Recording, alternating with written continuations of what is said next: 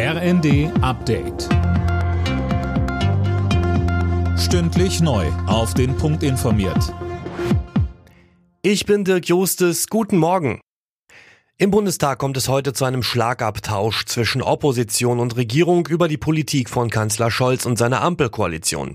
Anlass ist die Debatte über den Etat des Kanzlers für das nächste Jahr. Jana Klonikowski berichtet. Sowohl Kanzler Scholz als auch Unionsfraktionschef Merz werden zu Wort kommen. Und dabei dürfte es traditionell nicht nur um den geplanten Haushalt, sondern auch ganz allgemein um die Politik der Regierung gehen. Noch bis Freitag geht es dann im Bundestag weiter mit den Haushaltsdebatten. Die Ampel plant Ausgaben von fast 500 Milliarden Euro und eine Neuverschuldung von rund 45 Milliarden. Das Bürgergeld soll heute eine weitere Hürde nehmen. Nachdem sich Ampel und Union gestern auf einen Kompromiss geeinigt haben, geht der Vorschlag heute in den Vermittlungsausschuss. Das Bürgergeld soll im kommenden Jahr Hartz IV ablösen.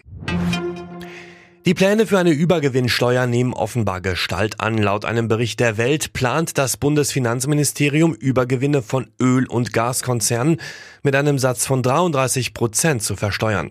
Mehr von Max Linden. Konzerne, die wegen der gestiegenen Preise ein Gewinnplus von mehr als 20 Prozent im Vergleich zu den Durchschnittsgewinnen der letzten drei Jahre machen, sollen laut dem Bericht die zusätzliche Steuer zahlen. Die Einnahmen will der Bund dazu nutzen, die geplante Strompreisbremse zu finanzieren. Gerechnet wird dabei mit ein bis drei Milliarden Euro. Mit der Übergewinnsteuer soll verhindert werden, dass Konzerne von der aktuellen Krise übermäßig profitieren. Die Bundesregierung hat sich auf ein Ende des Mali-Einsatzes festgelegt. Spätestens im Mai 2024 sollen demnach die letzten Bundeswehrtruppen aus dem westafrikanischen Krisenland abziehen, heißt es. Deutschland beteiligt sich in Mali an einer Friedensmission der Vereinten Nationen.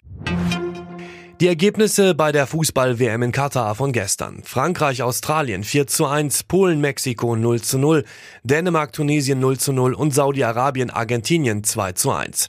Deutschland steigt heute ins Turnier ein mit dem Spiel gegen Japan. Alle Nachrichten auf rnd.de